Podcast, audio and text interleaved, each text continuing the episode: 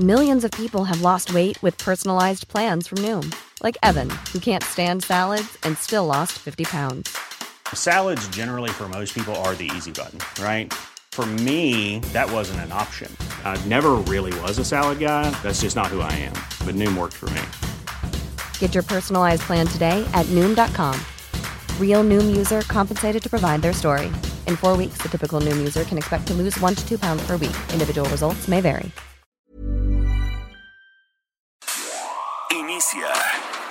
Las noticias de la tarde con Jesús Martín Mendoza en Heraldo Radio.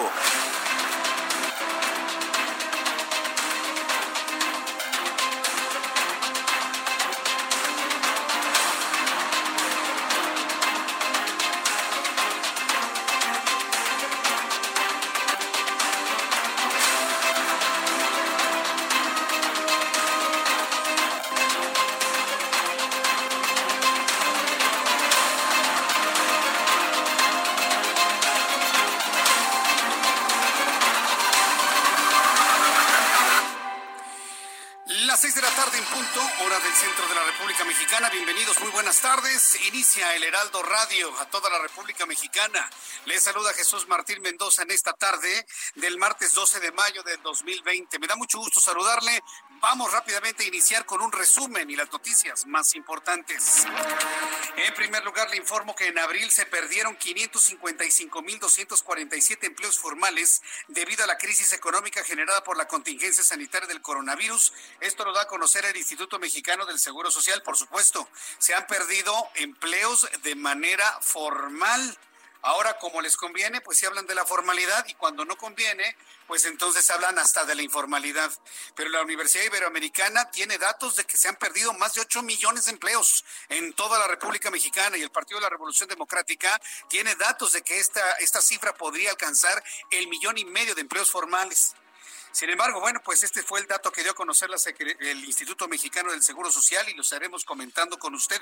Yo le invito para que me diga a través de nuestras formas de consulta y de comunicación qué información tiene usted del número de empleos, cuántas personas en su entorno conoce que han perdido su trabajo, no importa si es formal o informal desde que el de que trabajaba en la oficina, en la fábrica, en la obra, hasta quien vendía quesadillas, piratería y demás en los mercados sobre ruedas o en los tianguis de la Ciudad de México, de cualquier parte de la República Mexicana.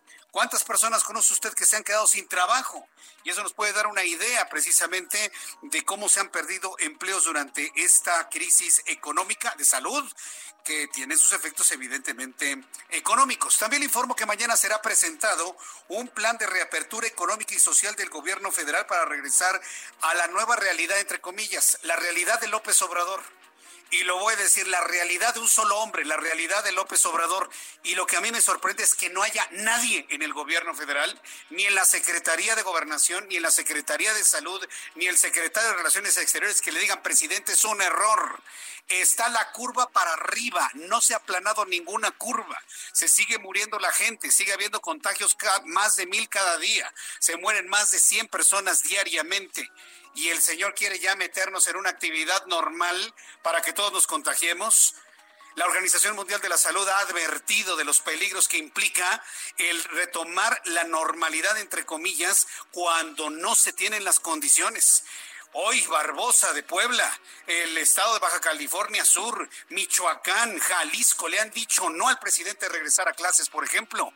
Y bueno, pues vamos a escuchar lo que dijo esta mañana para que vea la propia realidad que tiene el presidente, que él piensa que ya el coronavirus ya se fue. Vamos a escucharlo. Cambió la realidad, es otra, y tenemos que iniciar una etapa nueva con otros procedimientos, con otros métodos, con otras actitudes, con otros comportamientos. Cambió la realidad, sí, la realidad de usted, presidente, y la realidad de usted no coincide con la realidad de todos. Usted ha de pensar de que todo el mundo está equivocado, pero no el que está equivocado es usted.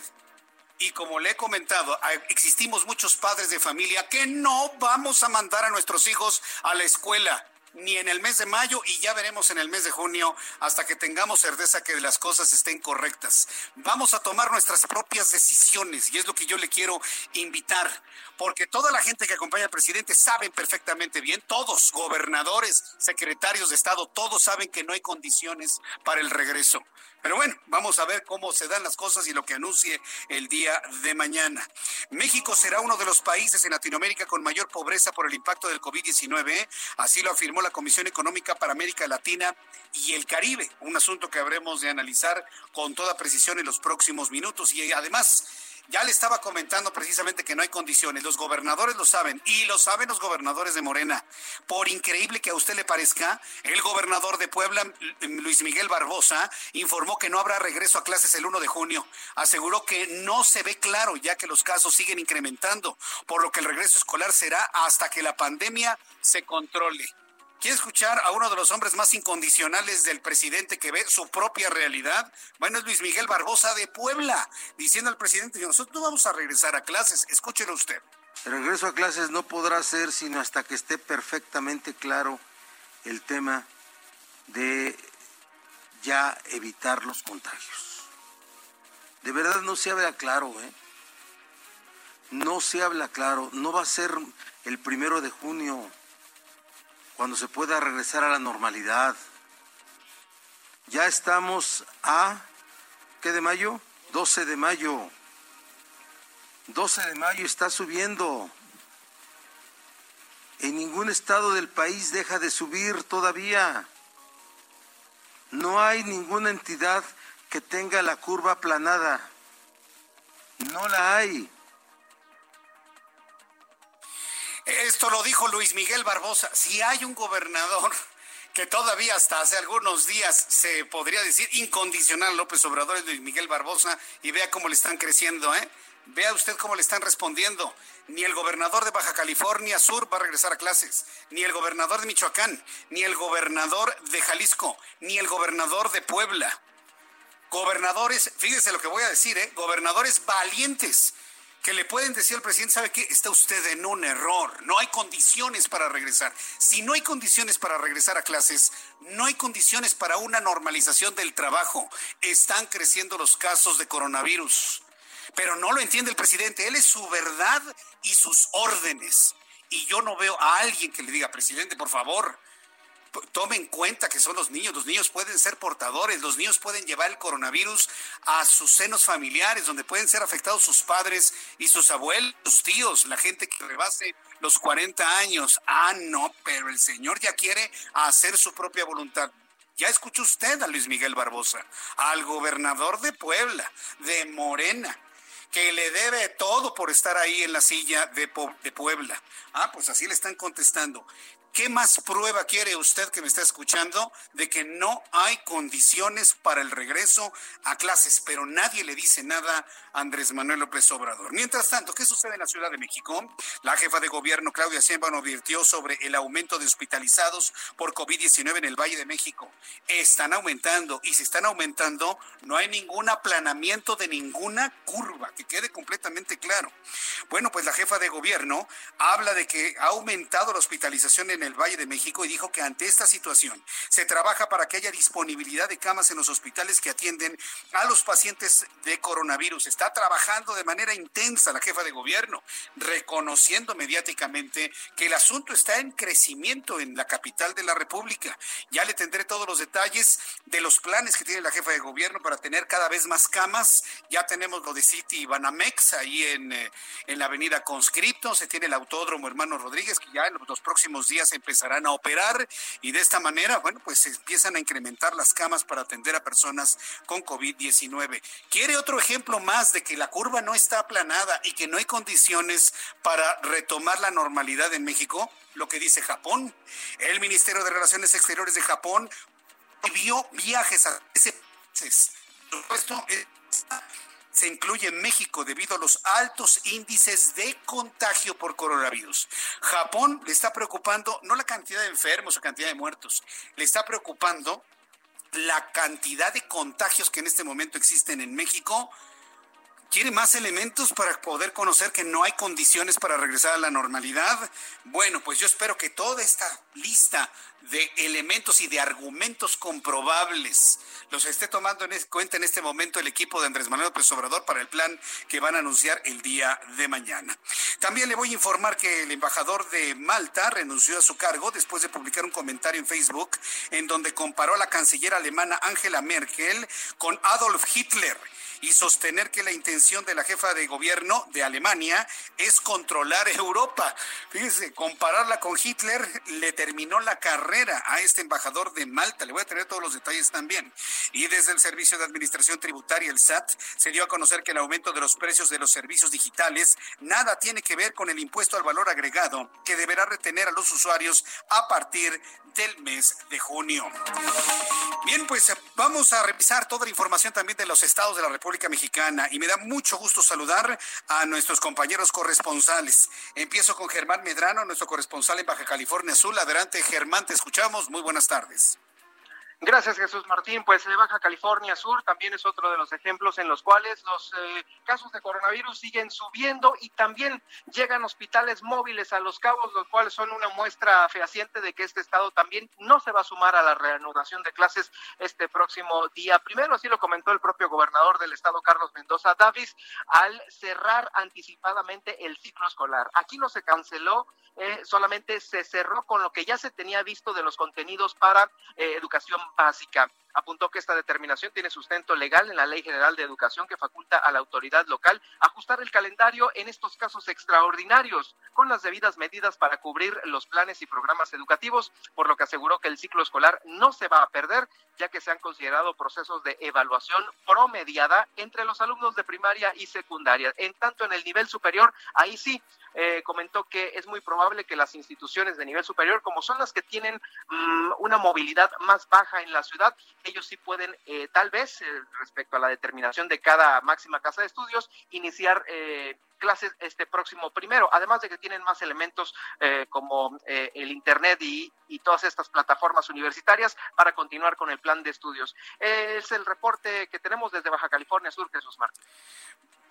Muchas gracias por la información, Germán Medrano, nuestro compañero corresponsal en Baja California Sur. Ahí tiene usted un gobernador que ha dicho, no regresamos a clase, se termina el ciclo escolar, nos vemos hasta el ciclo escolar 2020-2021, hasta el mes de agosto, punto. No hay condiciones para regresar. ¿Ve usted el contraste de la información clara que tenemos y lo que está pensando el señor que está en el Palacio Nacional?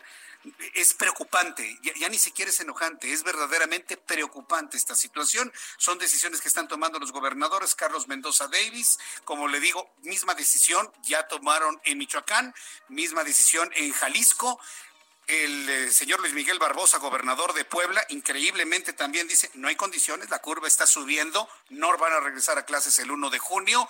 A ver cuántos gobernadores más se van a unir a esta decisión en la República Mexicana. Señores gobernadores, acuérdense que son libres y soberanos, nadie les puede decir qué es lo que tienen que hacer, no son empleados de nadie. Ustedes son gobernadores totalmente autónomos y son completamente soberanos. Entonces, ustedes tomen esa decisión de lo que va a suceder en sus entidades. Es importante decirlo. Vamos con José Ríos, nuestro corresponsal en el Estado de México, con una actualización de lo que sucede en la entidad mexiquense. Adelante, José Ríos.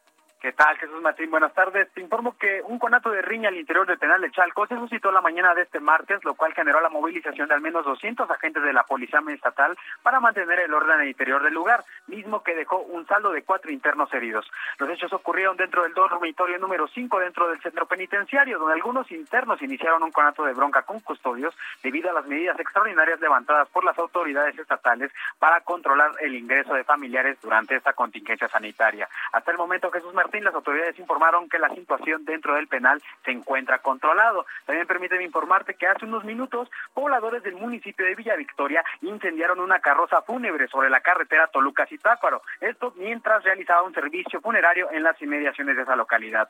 Los hechos ocurrieron luego de que habitantes del poblado de Gustavo Vaz impidieran el paso a la unidad a su poblado y le prendieron fuego a la unidad argumentando que transportaban un cuerpo con COVID-19. Al respecto, las autoridades municipales exhortaron a la ciudadanía a no caer en noticias falsas, luego de que algunos habitantes bloquearon esta vía de comunicación en los últimos días por supuestos actos de fumigación para esparcir ese virus respiratorio. Ese es el reporte hasta el momento, Jesús Martín. Gracias por la información, José Ríos. Seguimos pendientes, buenas tardes. Seguimos pendientes. Esta idea está muy, muy permeada, eh, sobre todo en municipios del Estado de México, en donde aseguran que cuando llega la gente a sanitizar es cuando están distribuyendo el virus.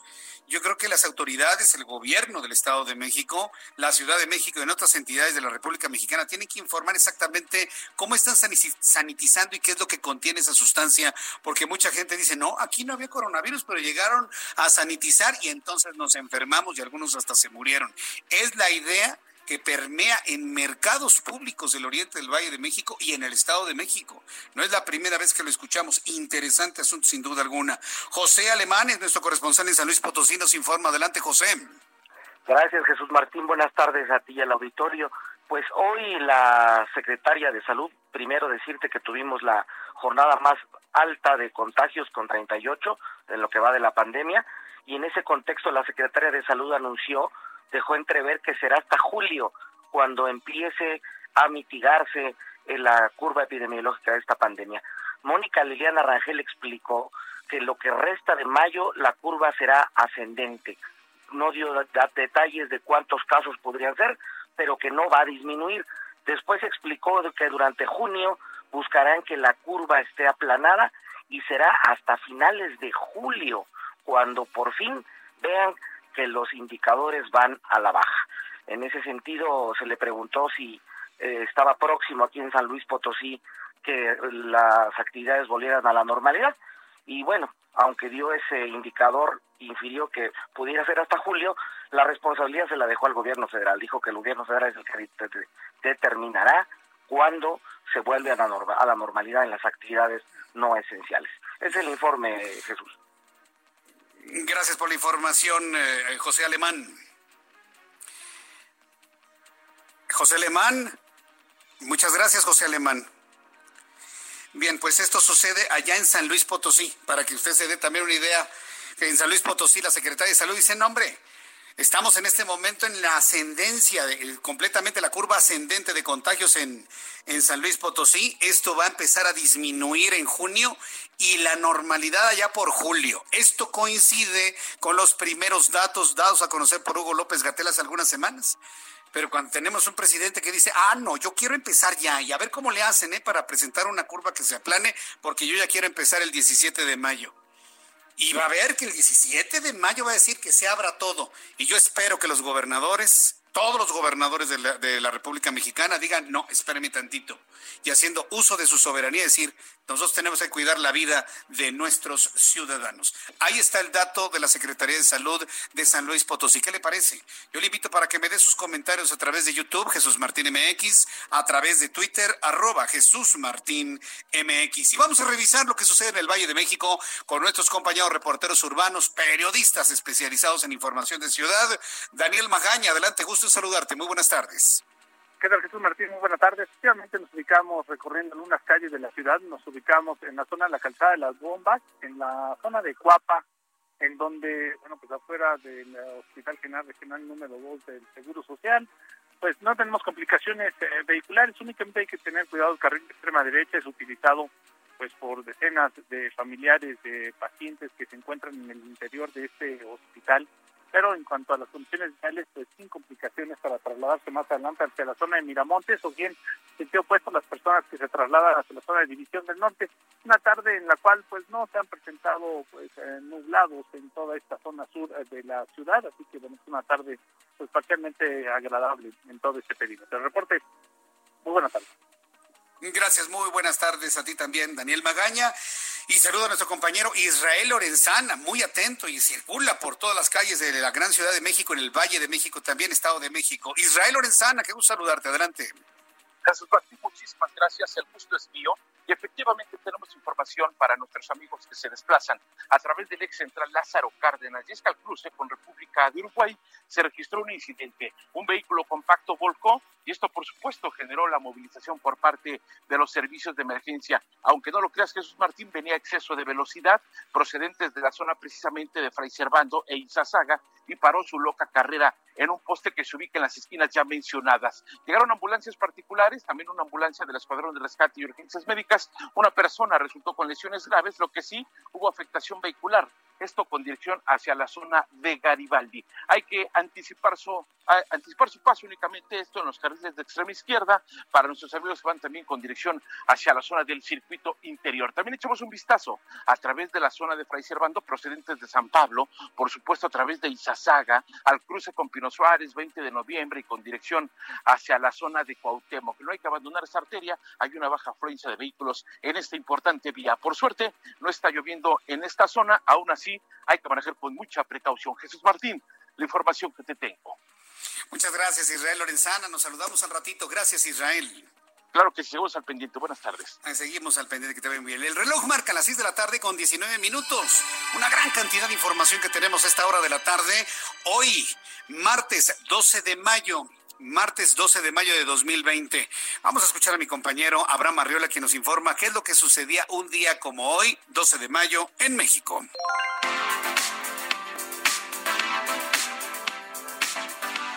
Esto es un día como hoy en México, 12 de mayo.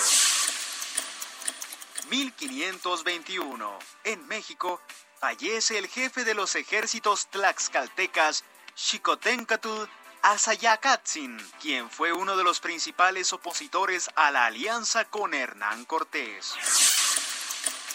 1990, en el Palacio de Bellas Artes, en la Ciudad de México, el cantante mexicano Juan Gabriel realiza el último de cuatro exitosos conciertos consecutivos. Además, es el Día Internacional de la Enfermera y es el Día Internacional de la fibromialgia. Esto fue un día como hoy en México. Muchas gracias Abraham Arreola. A mí la verdad me, gusta mucho la sección de Abraham Arreola. Yo le invito a que todos los días la escuche, tanto la local como la internacional porque es una especie de, viaje en el tiempo. La verdad es que es nuestro túnel del tiempo. Nuestro viaje en el tiempo, ese sueño anhelado por todos los seres humanos de poder viajar al pasado y poder ver desde esa perspectiva todo lo que ha ocurrido. La verdad me gusta mucho, mucho, mucho. Le invito para que siempre, le invito para que siempre siga este pequeño momento de un minutito, minutito y medio donde recordamos lo que sucedía un 12 de mayo. Vamos a revisar las condiciones meteorológicas para las próximas horas. ¿Va a llover o no va a llover en el centro del país? Sí va a llover, pero ya viene entrada la noche, inclusive en la madrugada. Tómelo en cuenta, sintió el aguacero de la madrugada del día de hoy en el centro del país, llovió en el norte, llovió en la zona occidente, llovió en el Golfo de México y llovió en el centro del país. Qué forma de llover durante varias horas, pero mire, yo siempre he pensado que la lluvia es una gran bendición, no es ninguna tragedia, por supuesto. Revisamos las condiciones meteorológicas, dice el Servicio Meteorológico Nacional, que seguirá habiendo temperaturas muy altas en el norte del país, pero además lluvias puntuales fuertes en Coahuila, Veracruz, Oaxaca, Chiapas, Yucatán, Quintana Roo, con descargas eléctricas, posibles granizadas, rachas fuertes de viento durante el paso de las tormentas. Tenemos una línea seca, un canal de baja presión, el nuevo frente frío número 61 de la temporada invernal.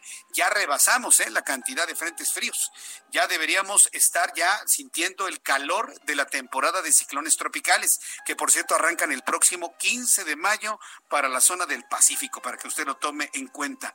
Entonces va a arreciar, como decían las abuelitas, las lluvias en, el, en toda la República Mexicana después del 15 de mayo. Vamos a ver si con la recuperación atmosférica efectivamente tenemos una recuperación del clima y de las condiciones y de los tiempos para la lluvia.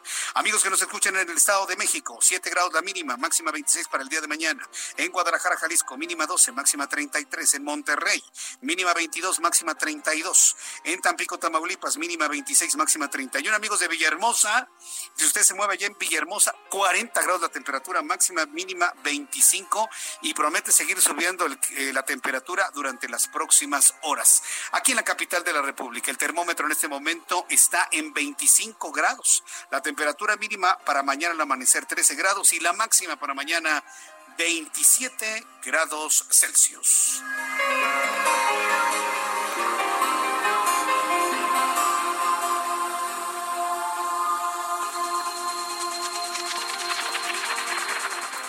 Ya son las 6 de la tarde con 23 minutos, las 6 de la tarde con 23 hora del centro de la República Mexicana. Continuamos con toda la información y bueno, después de los anuncios, después de los mensajes comerciales que le presentaré a continuación, vamos a hablar del asunto del desempleo. Le he invitado para que a través de mi cuenta de Twitter, arroba Jesús Martín MX, a través de YouTube, Jesús Martín MX en YouTube, me diga cuántas personas conoce usted que se han quedado sin trabajo.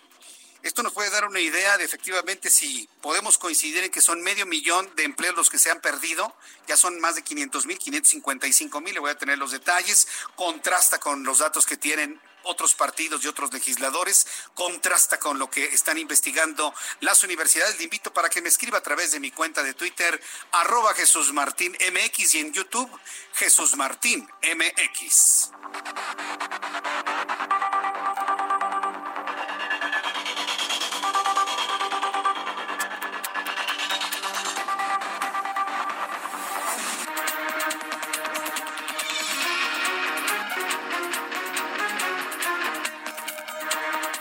Escuchas a Jesús Martín Mendoza con las noticias de la tarde por Heraldo Radio, una estación de Heraldo Media Group. Escucha las noticias de la tarde con Jesús Martín Mendoza. Regresamos.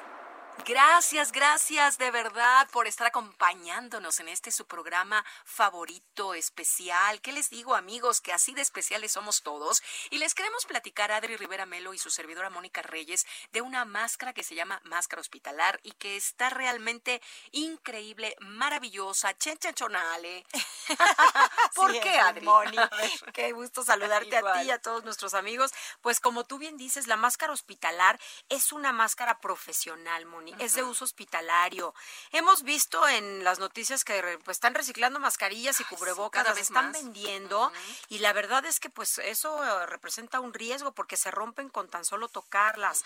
La máscara hospitalar se puede lavar en casa con agua, jabón y alcohol y su mica tiene garantía hasta por seis meses. espectacular. Sí, por supuesto. Para noviembre ya podemos cambiarla. Muchísimo. Y traigo una promoción. a ver, a ver, venga, Chenchachonale para todos nuestros amigos que nos escuchan. Si llaman ahora al 800 mil repito, 800 mil se van a llevar un paquete con cuatro máscaras hospitalar y van a recibir gratis un kit SOS Protect que está compuesto por un gel esterilizante que es especial para las manos y un rolón para que protejan su nariz y boca. Pero eso no es todo. No, hay pilón. Hay pilón. Si pagan con tarjeta bancaria, se van a llevar de regalo un esterilizador en aerosol que es de uso quirúrgico. Mm. Este va completamente gratis. Sí, está buenísimo. Totalmente gratis, además de tus cuatro máscaras hospitalar para toda la familia. Y de tu kit SOS Protect. Ay, ese es buenísimo. ¿A dónde marcamos de nuevo? Claro que sí, el número es el 800 mil repito, 800 mil A marcar, no pierdan ese tiempo y esa oportunidad de cuidarnos. Gracias, Adri. Aprovechen, gracias. Continuamos.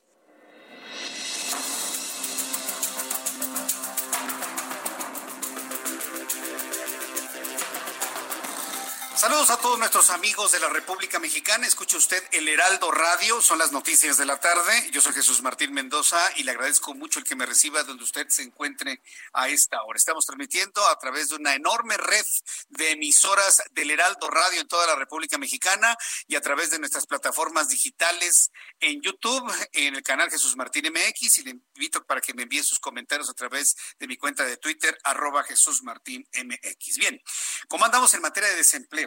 Evidentemente los efectos económicos y morales de una pandemia y de la económica han tenido sus efectos muy preocupantes. Según el Instituto Mexicano del Seguro Social, y digo según porque son datos de ellos, del Seguro Social, dio a conocer que más de medio millón de empleos se han perdido tan solo en el mes de abril, pues se registró una disminución mensual de 555.247 empleos, es decir, empresas formales que han informado al Seguro Social, sabes que ya no tengo estos trabajadores. Y de todas las empresas en el país están sumando 555.247. Esto como consecuencia de los efectos derivados de la emergencia sanitaria de COVID-19. El sector de la construcción y, fíjese que hace unos instantes platicaba en el corte comercial con algunos amigos de YouTube sobre una persona que trabaja en el ámbito de la construcción. El sector de la construcción ha sido el que registró un mayor desplome en materia de empleo, al registrar una tasa anual de menos del 15%, seguido de la industria extractiva con un decrecimiento del 5.5%, el de servicios para empresas con una caída de 4.2%. En la información que le presentó, en el estado de Quintana Roo se registró una caída de 18.1% anual, el porcentaje más alto para las entidades.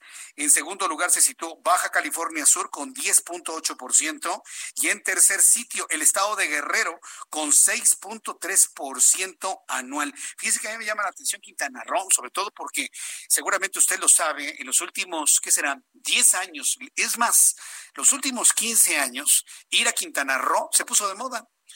Ir a Cancún se puso de moda, hacer negocio en Cancún se puso de moda. Me voy a Cancún para volverme rico.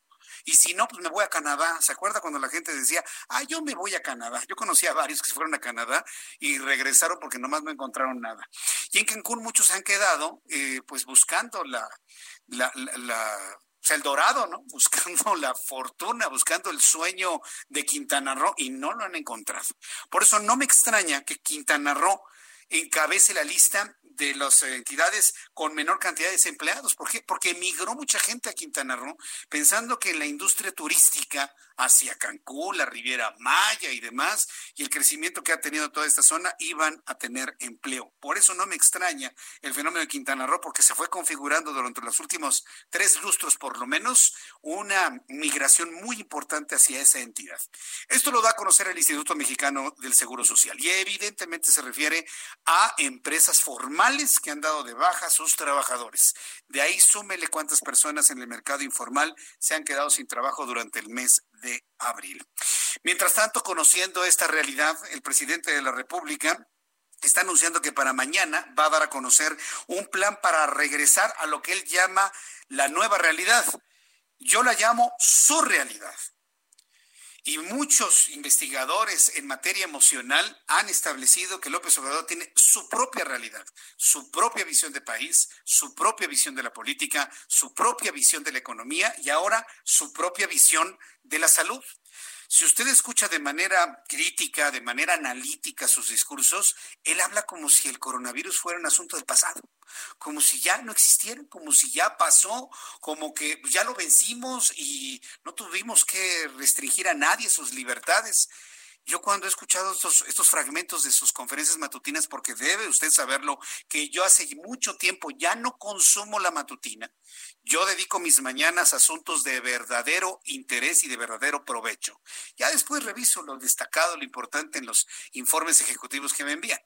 Pero cuando me toca ver ya en el trabajo algunos fragmentos de la conferencia matutina, sí es de preocuparse. ¿eh? Escuchar a quien dirige la nación hablar de un coronavirus que ya pasó, para él ya pasó, ya, ya, ya, ya, la curva está aplanada, están bajando los, eh, los contagios, ya lo logramos, ya salimos, dice el presidente, y uno se queda verdaderamente aterrado lo que uno escuche, porque los propios gobernantes de cada una de las entidades tiran un discurso completamente distinto. Es de preocupar, yo espero que exista un hombre o una mujer cercano al presidente que el enorme criterio le diga, con calma. Yo entiendo que necesitamos reactivar la economía, pero no puede ser mandando un mensaje de algo que no es real, de algo que no existe. Lamentablemente estamos en la curva ascendente de contagios en México y así lo ven inclusive en el extranjero. El plan de reapertura económica y social tras el paso de la pandemia de COVID-19 en México será presentada mañana. Hoy lo anunció con bombo y platillo. El presidente de este país adelantó que las actividades serán reiniciadas poco a poco y con extremo cuidado. Sin embargo, comentó que si llegase a presentarse problemas durante la, reapertura, la, apertura o la reapertura, ¿A qué se refiere con problemas? Pues de que se incremente otra vez la cantidad de contagios y se saturen los hospitales, pues se va a rectificar. Le voy a presentar este fragmento de lo que dijo hoy en la conferencia matutina y yo le invito para que me den sus comentarios a través de Twitter y a través de YouTube.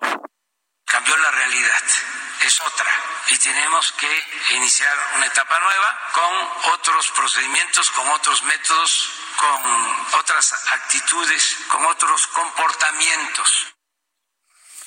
Pues sí, pero pues el primero que tendría que cambiar ese comportamiento y otras actitudes sería precisamente quien lo anuncia Es una sugerencia y un, una observación. Yo creo que pues, las escaleras se barren de arriba para abajo, ¿no? Evidentemente. ¿Por qué le digo esto? Porque mientras el presidente siga hablando de que ya todo pasó, hay mucha gente que lo toma de manera literal. ¿Vio hoy el tránsito de la Ciudad de México otra vez? Desde que está con el asunto de que ya pasamos la pandemia, la gente está saliendo a la calle. Vea usted las calles, vea usted el metro, vea usted las avenidas, vea usted los mercados, los supermercados. Yo entiendo que la gente necesita comer, pero no, se ha incrementado mucho la actividad nuevamente y eso, insisto, no le ayuda a los gobernadores de la República Mexicana. No adelantemos vísperas, esperemos qué es lo que contiene el plan que va a anunciar el día de mañana. Yo le invito para que esté muy pendiente en nuestro programa de noticias a las 2 de la tarde en el Radio Televisión, donde le tendré un resumen para que usted no pierda el tiempo a las 2, 3 horas que se va a llevar mañana. Yo le presento el resumen de lo más destacado, lo más importante, mañana a las 2. Y en el Heraldo Radio también le presento un resumencito ya más resumido de lo verdaderamente que valga la pena de lo que se anuncie el día de mañana. Por lo pronto, ¿qué dicen los técnicos? Como Hugo López Gatel, quien es el subsecretario de Prevención y Promoción a la Salud, informó que cuatro ciudades ya pasaron el pico de contagios y están en la etapa de descenso. Otra vez un Hugo López Gatel diciéndole al presidente lo que quiere escuchar. Estamos en una etapa importantísima de la epidemia donde estamos en el punto máximo de transmisión en las ciudades que iniciaron con la epidemia. Y son Tijuana, Baja California. El presidente de la República eh, comentó, y bueno, Hugo López Gatel pues le está diciendo, bueno, pues las ciudades que han logrado superar esto son Villahermosa, eh, Tabasco, Cancún, Quintana Roo, Culiacán, Cancún, fíjense, Culiacán, Sinaloa y Tijuana, Baja California. Hugo López Gatel esta mañana señaló que próximamente la zona metropolitana del Valle de México podría entrar en esa etapa. Dijo próximamente, pero no dijo cuándo. Imagínense, si en San Luis Potosí, que no tiene tantos casos como la Ciudad de México, visualizan un descenso hasta julio, ¿Cuándo puede ocurrir en la Ciudad de México? Vamos metiéndole lógica a las noticias, vamos uniéndolas, vamos hilvanándolas. Si Miguel Barbosa, que es el gobernador de Puebla, no ve condiciones para iniciar clases en junio y en San Luis Potosí lo ven hasta julio, la Ciudad de México, que es el epicentro del coronavirus en toda la República Mexicana, ¿hasta cuándo será? Ah, y ya quieren empezar ya la próxima semana y próximamente. Por eso le digo, seamos muy analíticos y muy críticos en lo que se está informando en esta materia. Ahora sí vamos a escuchar a Hugo López Gatel, subsecretario de Promoción a la Salud. Estamos en una etapa importantísima de la epidemia donde estamos en el punto máximo de transmisión en las ciudades que iniciaron con la epidemia, particularmente la Ciudad de México. Tenemos noticias alentadoras que hemos comentado donde Tijuana, Villahermosa y Cancún y en cierta manera aún ya se empieza a ver en Culiacán, Sinaloa, empiezan a bajar la intensidad de transmisión. Pero reiteramos, esto no quiere decir que sea momento oportuno para relajar las medidas de sana distancia. Aún nos quedan tres semanas de la jornada nacional y cuanto más orden, disciplina y constancia en quédate en casa, vamos a lograr reducir la carga de contagios y eso va a ser benéfico cuando venga el momento de la reapertura, del desconfinamiento. Es Hugo López Gatel, que ha tomado un discurso que a mí, la verdad, me parece muy interesante. Le dice las cosas que quiero ir al presidente, pero quienes sabemos leer en entre líneas está diciendo que todo esto va para arriba todavía, ¿eh? en las siguientes tres semanas. Es muy interesante cómo ha manejado su discurso Hugo López Gatel. Insisto, yo no lo estoy defendiendo, ni le estoy haciendo loas ni alabanza. Simplemente analizo un discurso de comunicación como expertos en comunicación que somos aquí en el Heraldo Media Group. Y es muy interesante ver cómo le dice lo que quiere escuchar al presidente y a quienes sabemos leer entre líneas nos está diciendo esto sigue para arriba, faltan todavía tres semanas, vamos a mantenernos en resguardo para que se puedan cumplir las fechas. Quien no cree nada de esto es Luis Miguel Barbosa, el gobernador del estado de Puebla. Usted y yo podemos criticarle todo, inclusive yo le pedí al gobernador de una manera respetuosa, al gobernador poblano, que pida licencia y se atienda porque en días pasados lo vimos muy, muy maltrecho de salud sin embargo, ahora con un ánimo y una fortaleza renovada, pues él declaró de una manera clara y contundente que no hay condiciones para regresar a las escuelas el 1 de junio. Barbosa, si digo, si hay un incondicional al presidente es Luis Miguel Barbosa. Y él está diciendo no hay condiciones, presidente. En videoconferencia matutina detalló que el gobierno federal no puede anunciar un regreso a clases mientras el ritmo de contagio se mantiene elevado. ¿Quién lo dijo? Luis Miguel Barbosa, sorpréndase.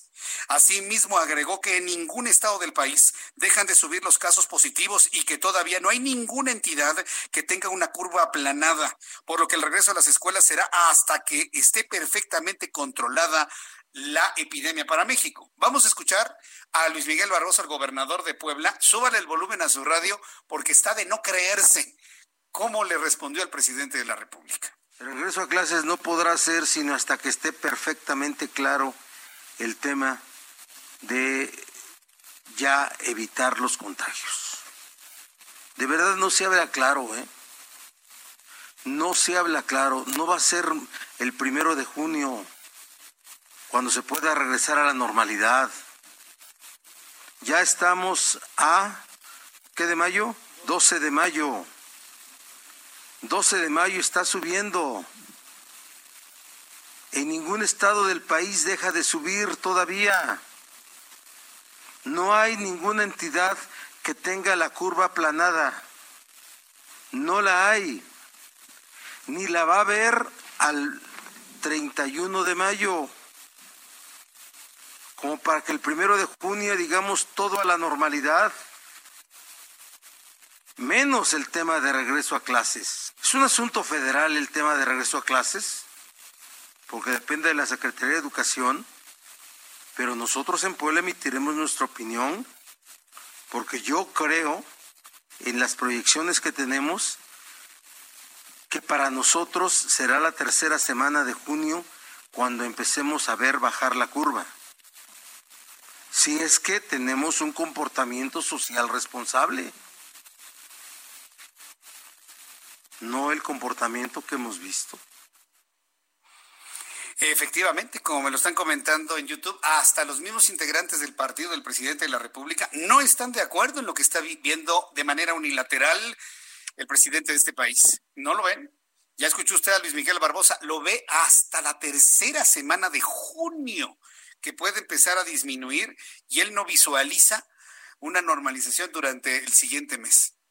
¿Cómo la ve? Entonces, son estados, San Luis Potosí, el estado de Puebla, que no tienen los, el número de casos que la Ciudad de México. No, hombre, pues ¿qué podíamos esperar aquí?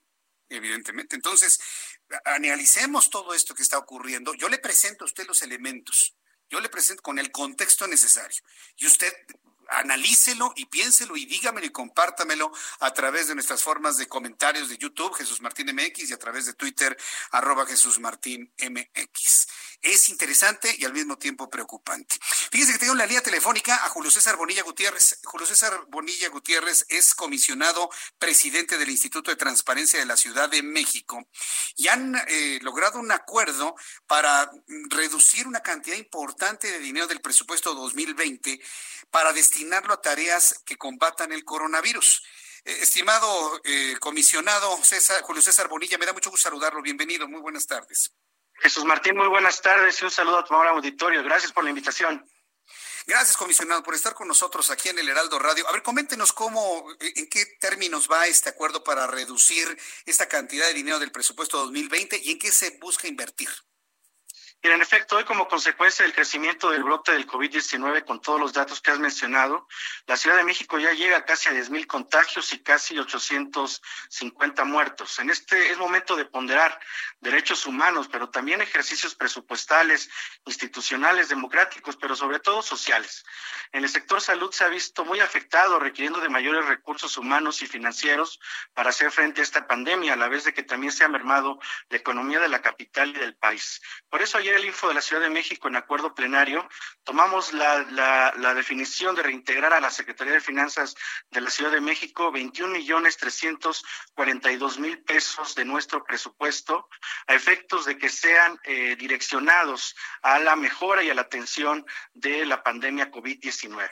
Es importante mencionar que este recurso equivale al 11% del presupuesto asignado al Instituto para el 2020, pero que no se afectan las partidas presupuestales sustantivas efectivas para el cumplimiento de nuestras obligaciones. Sí, porque la, parte de la transparencia en la Ciudad de México me parece muy importante y, yo quisiera preguntarle, ¿reducen ustedes este presupuesto de gastos inherentes al instituto o se están bajando sus sueldos, cosa que no sería lo más conveniente, pero ¿se están reduciendo sus sueldos o cómo están recortando para obtener estos muy importantes 21 millones de pesos? Te explico el contexto. Este año tuvimos, bueno, el año pasado tuvimos una serie de interacciones, tanto con la jefatura de gobierno de la Ciudad de México como con el Congreso de la ciudad, con mucha apertura y sensibilidad. Eh, notaron cuáles eran las deficiencias, tanto técnicas como materiales y tecnológicas del instituto, y definieron aprobar un incremento de 40 millones de pesos al instituto para arrendamiento de edificios y mejora tecnológica. Lo cierto es que ante estas condiciones, por eso se señalaba al inicio de que no solamente tenemos que ponderar derechos, hemos decidido renunciar de momento al arrendamiento de edificios. El presupuesto que se está reintegrando provino del capítulo 3000, específicamente de las partidas de arrendamiento de edificios, pasajes aéreos internacionales, viáticos en el extranjero, congresos y convenciones, que naturalmente todos estos elementos, por lo que resta del año y desde nuestra perspectiva, no se van a poder cumplimentar. Y en un asunto de estricta responsabilidad, y solidaridad con la sociedad de la capital y con el sector salud, tomamos esta decisión, estimado Jesús. Muy bien, no, pues me, parece muy bien pensado. Y yo la verdad celebro que este dinero, estos 21 millones 342 mil pesos que han logrado de, de, recorte a sus gastos, sea precisamente de este tipo de rubros y no de sus sueldos, porque precisamente en este momento yo creo que todos los que trabajan en un instituto que vela por la transparencia necesitan estar motivados y una motivación muy importante es recibir su sueldo completo, tener esa certeza para sus familias, recibir sus aguinaldos, en fin, es, es, una visión personal que yo sí se la quiero compartir y que celebro que no se hayan recortado esa parte para lograr esto, estimado comisionado.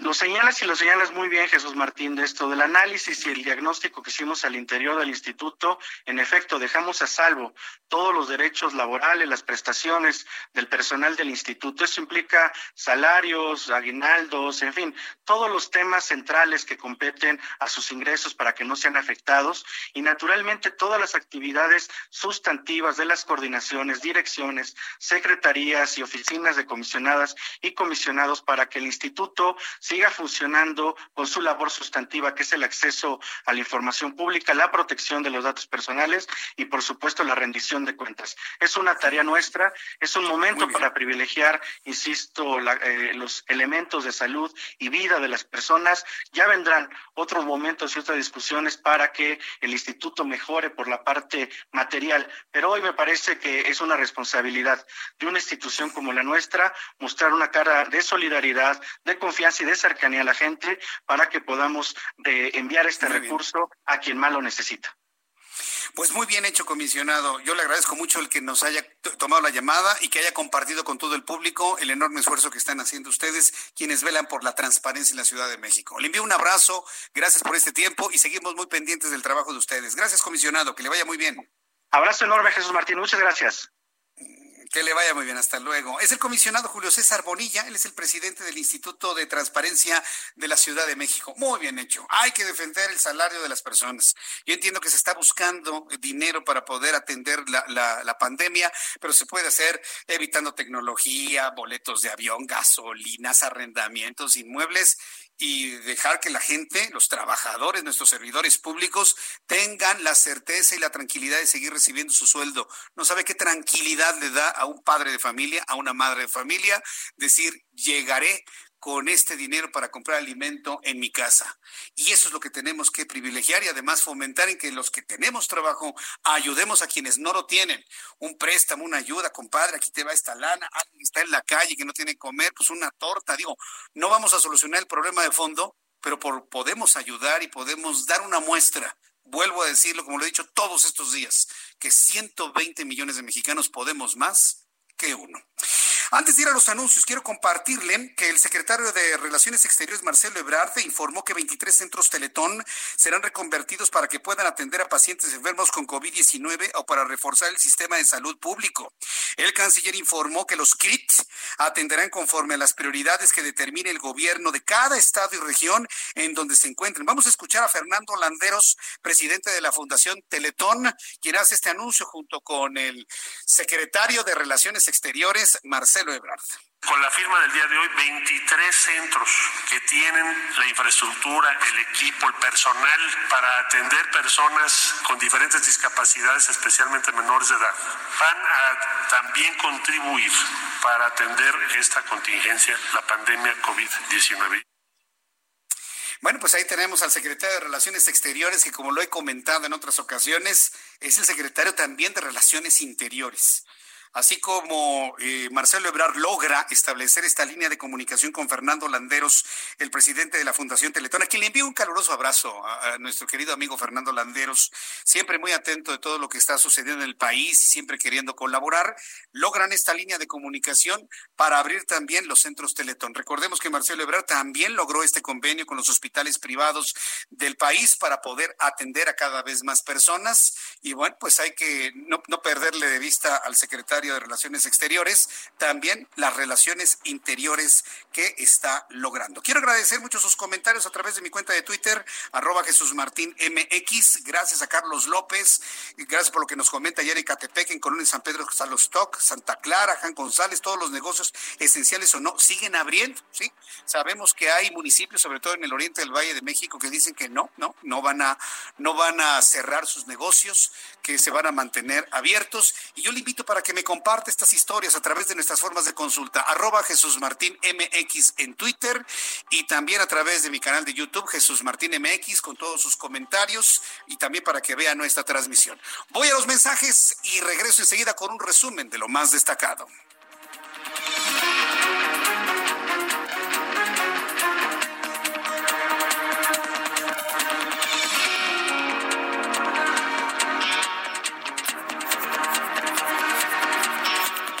Escuchas a Jesús Martín Mendoza con las noticias de la tarde por Heraldo Radio, una estación de Heraldo Media Group. Escucha las noticias de la tarde con Jesús Martín Mendoza. Regresamos.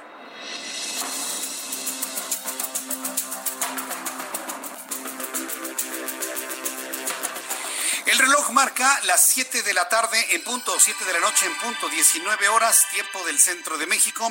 Escucha usted el Heraldo Radio. Le saluda Jesús Martín Mendoza, toda la República Mexicana. Le presento un resumen con las noticias más importantes. En primer lugar, le informo que en Coahuila, alumnos de educación básica y media no regresarán a las aulas y terminarán el ciclo escolar en línea debido a la contingencia de COVID-19. Así lo anuncia el gobernador del estado, Miguel Riquelme Solís. Mismo caso ha ocurrido en Nuevo León, donde el ciclo escolar en Nuevo León continuará transmitiéndose en línea hasta el 15 de julio. Así lo da a conocer María de los Ángeles Herrizurris. Ella es la secretaria de Educación Estatal. A todas las entidades, súmele Coahuila, súmele Nuevo León, ya tenemos Puebla, ya tenemos Jalisco, Michoacán y Baja California le han dicho a la federación, nosotros no vamos a regresar a la normalidad porque no hay condiciones. El gobierno de Coahuila y del Nuevo León cancelaron el regreso a clases de manera presencial a fin de no poner en riesgo a los alumnos y a los padres de familia, por lo que cerrarán el ciclo escolar a distancia Coahuila y Nuevo León. Se suman los gobiernos de Jalisco, Michoacán, Guerrero también, Baja California Sur, Tamaulipas, Pueblas, que también descartan regresar a clases en julio próximo. Gracias, gobernadores. Gracias, gobernadores, por esa sensatez.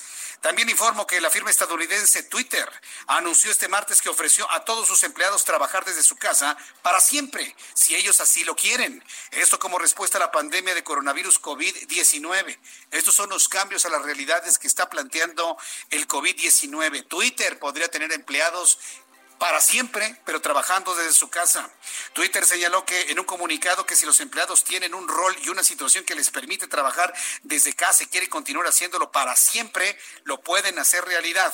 Sin embargo, aseguró que quienes quieran regresar a las oficinas de trabajo lo pueden hacer probablemente a partir del mes de septiembre septiembre. Twitter habla de una normalización en septiembre. Por otra parte, Google y Facebook postergaron el regreso a su trabajo presencial hasta enero de 2021 enero de 2021. Para que usted vaya viendo ¿eh? cómo están las cosas en el mundo. Mientras tanto, el presidente de Venezuela, Nicolás Maduro, extendió este martes por un mes más el estado de alarma declarado el 13 de marzo en el país caribeño frente al nuevo coronavirus. Dijo Maduro, voy a renovar el decreto de estado de alarma por 30 días más para seguir protegiendo a nuestro pueblo. Dijo Maduro antes de firmar el documento en la locución transmitida por televisión estatal en la segunda extensión declarada por el gobernante socialista. Imagínese, socialista, un comunista como Maduro está extendiendo más el resguardo en casa y el que tenemos aquí en México quiere ya empezar mañana o mañana anunciar que empezamos el 17 de mayo. ¿Cómo lo ve? Yo espero que todos estos elementos informativos normen criterio a quien está queriendo regresarnos a la normalidad de una manera unilateral. También informo que el grupo yihadista Estado Islámico reivindicó este martes el atentado suicida perpetrado contra los asistentes del funeral de un comandante de la policía en la provincia afgana de Nangarar. Esto en el que murieron 24 cuatro personas y 68 personas resultaron lesionadas. Estas son las noticias en resumen. Le invito para que siga con nosotros. Le saluda Jesús Martín Mendoza.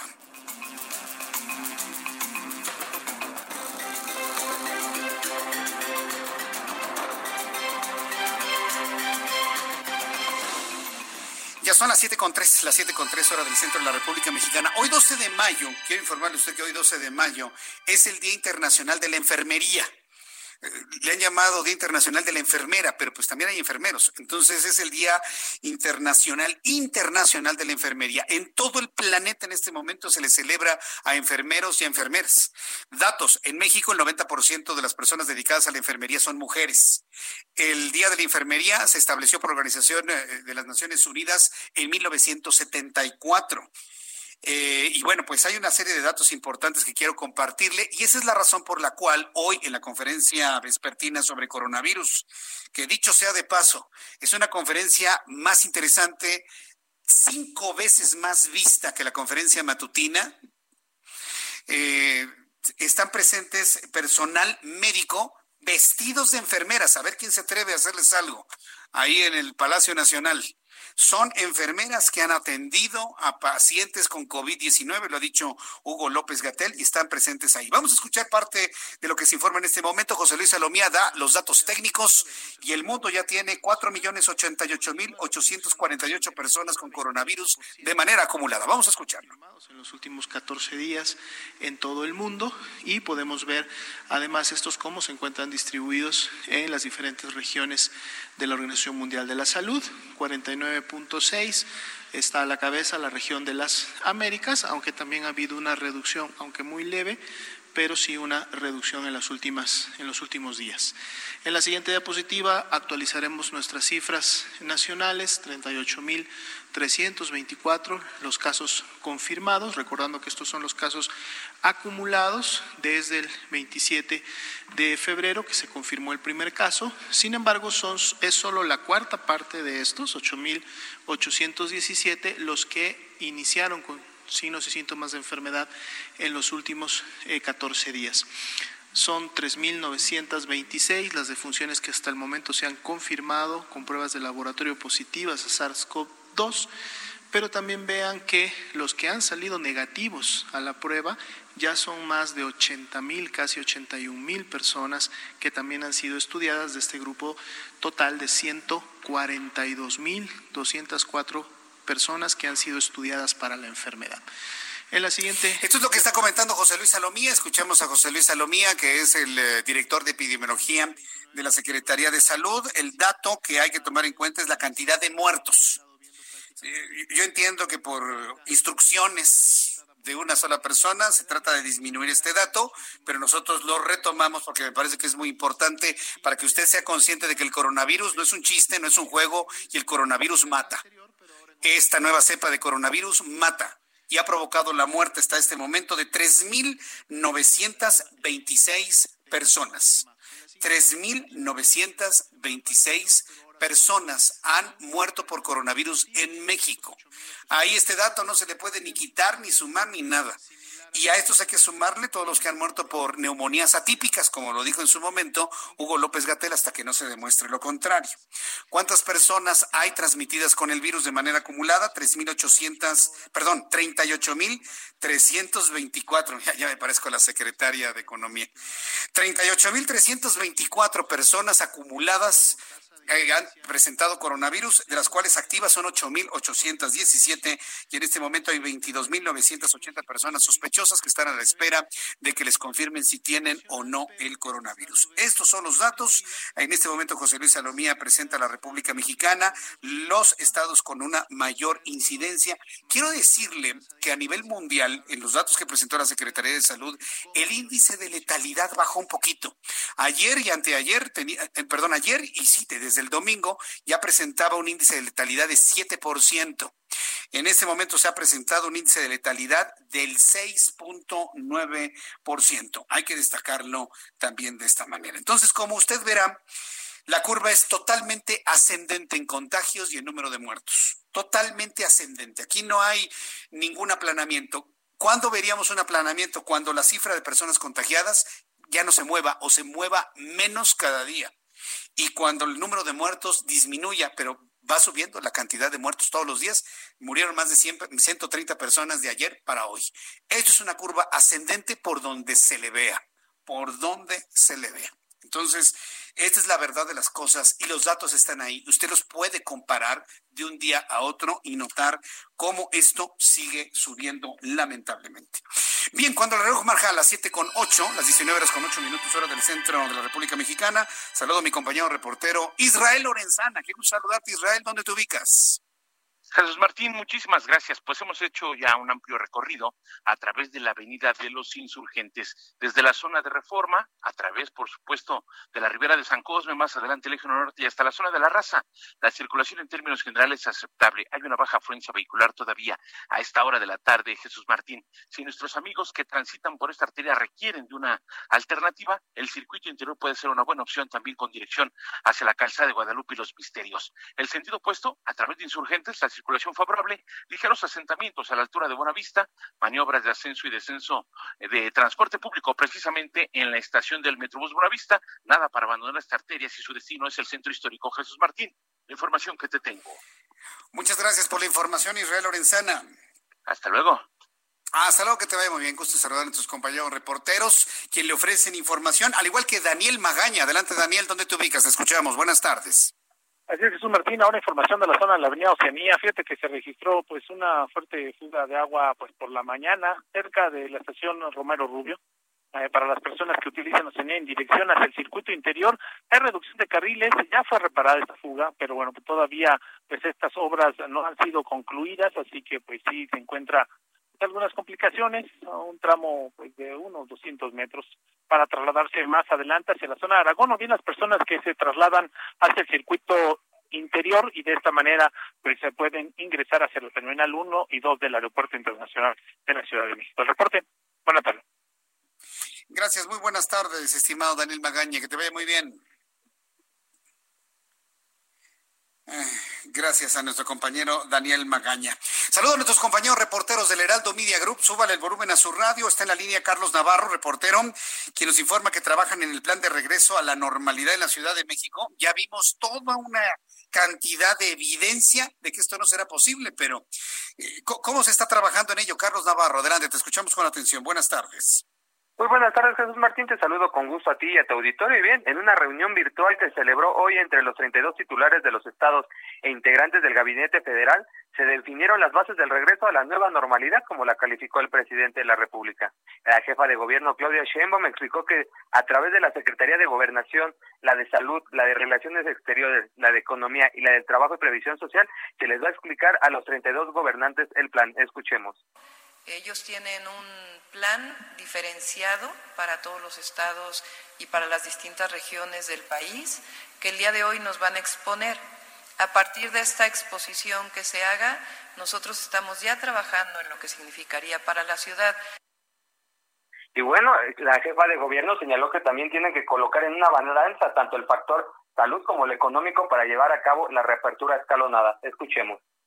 Aquí siempre son dos grandes temas que pues todos los que tenemos una posición de gobierno en estos momentos, no solamente en nuestro país, sino eh, en todos los países del mundo, son dos grandes temas que tenemos siempre que valorar. Por un lado, el tema de salud, que no haya más contagios, que se pueda controlar la capacidad hospitalaria y también el número de defunciones, es decir, el tema de la salud, pero también el tema económico, que eh, hay muchas familias que evidentemente en esta situación pues cada vez le están pasando más difícil.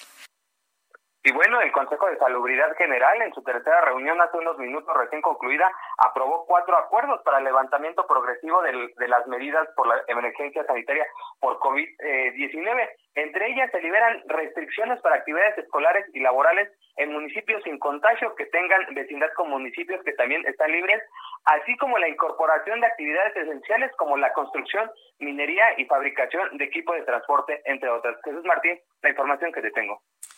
Muchas gracias por la información, Carlos Navarro. Hasta luego, buen día. Hasta luego, muy buenos días. Es nuestro compañero Carlos Navarro.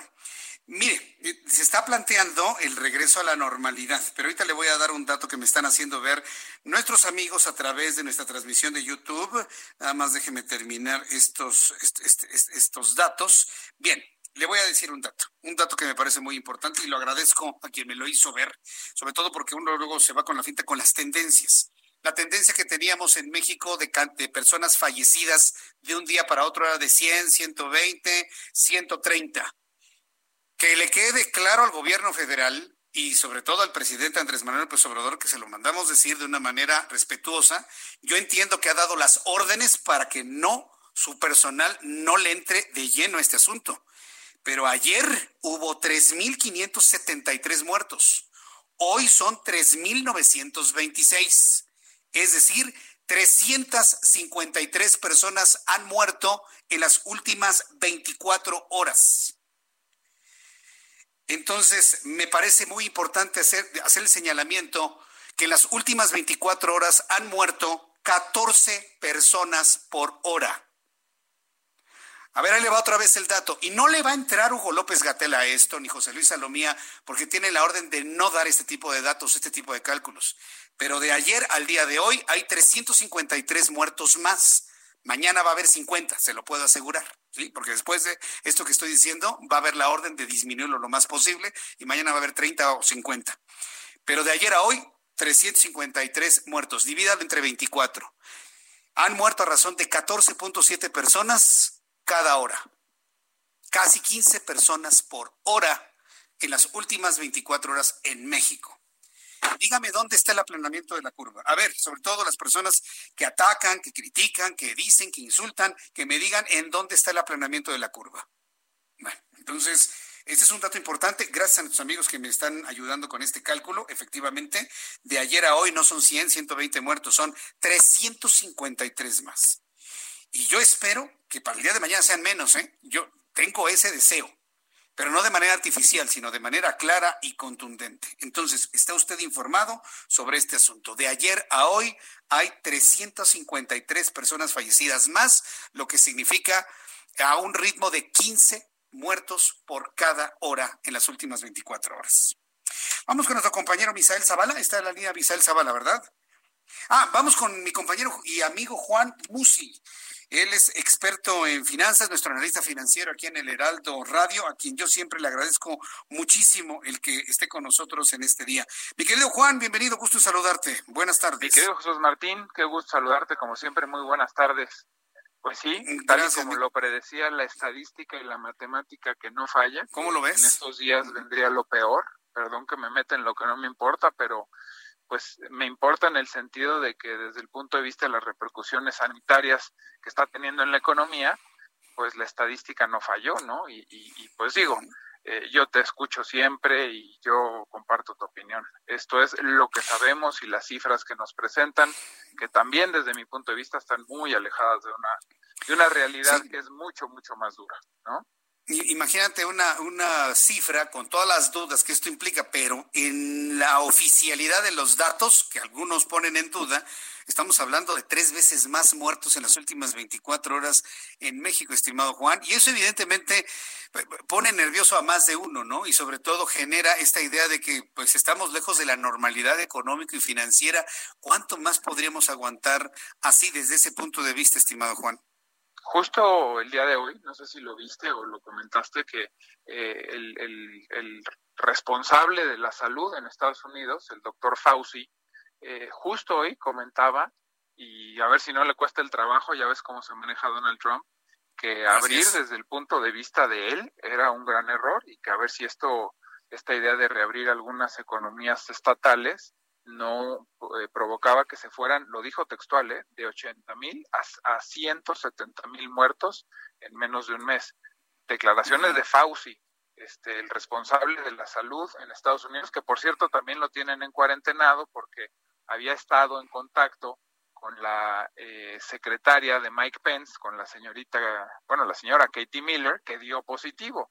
Eh, entonces, pues mira, yo creo que negar esto es, es ir en contra de lo que está pasando en otros países del mundo. Y si ya no lo están diciendo y si algunos países nos llevan la delantera en cuanto a la experiencia, pues caray, ¿por qué no experimentar en cabeza ajena, Jesús Martín? No, es que, mira, tú y yo sabemos de que se están tomando decisiones de manera unilateral y López Obrador está ordenando qué decir en toda esta materia. Y para muestra, aprovecho esto que estás comentando, de lo que comentó el, asesor eh, de salud de, Donald Trump. Quiero informarle al público que en este instante el Consejo de Salubridad General, que encabeza López Obrador y que se hace la voluntad del presidente, está informando que el Consejo de Salubridad en su tercera reunión ha aprobado cuatro acuerdos para el levantamiento de las medidas de contención frente al COVID-19. Estamos informando de que hoy son casi 400 muertos en las últimas 24 horas, Juan, y está anunciando el Consejo de Salubridad en este momento, que depende del presidente de la República, él lo encabeza, que ya se van a levantar las medidas de contención frente al COVID-19. ¿Qué es lo que se pretende con esto? ¿Qué mensaje está mandando al mundo una decisión como esta, Juan? Inaudito, contradictorio. inaudito. Lo comentaba yo en, en el artículo que publico mañana, lo comento que, aunque no lo creas, una de las cosas que ha provocado que el tipo de cambio esté en los niveles en los que está, sin duda ha tenido también que ver con el manejo que se le ha dado a la, crisis sanitaria, porque hemos sido objeto de críticas y de titulares eh, de, de, medios internacionales. Cuando recordarás aquellas fotos en la prensa internacional, todo el mundo ya estaba guardado y nuestro presidente seguía de gira, dando besos a la, gente, abrazos. Eh, tuvimos todavía aquel famoso concierto de Vive Latino, también cuando el mundo entero ya estaba guardado. O sea, sí hemos sido eh, muy, muy criticados por el manejo que le hemos dado a la crisis sanitaria y eso te habla también del tipo de autoridad y yo creo, te lo dije en su momento, que aquí lo que había ayudado es que la sociedad se adelantó y que la sociedad estuvo por encima incluso de la autoridad.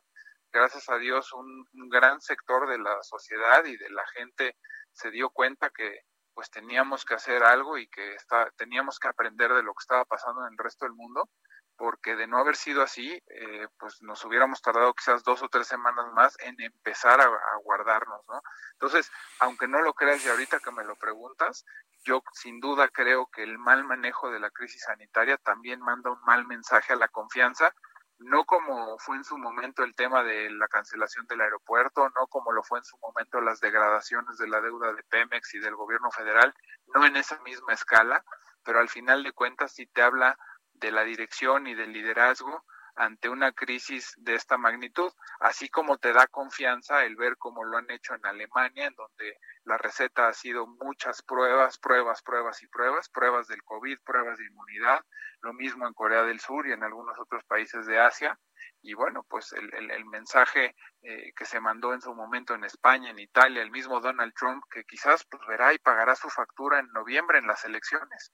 Eh, cuando me dicen eh, oye, y bueno, ¿cómo has visto lo que ha hecho Trump? Pues yo digo que mal también, también se tardó y tiene mucha presión también Trump de reabrir y que esta reapertura le pueda costar caro, pero Trump esta factura pues la pagará sin duda en, en noviembre, ¿no?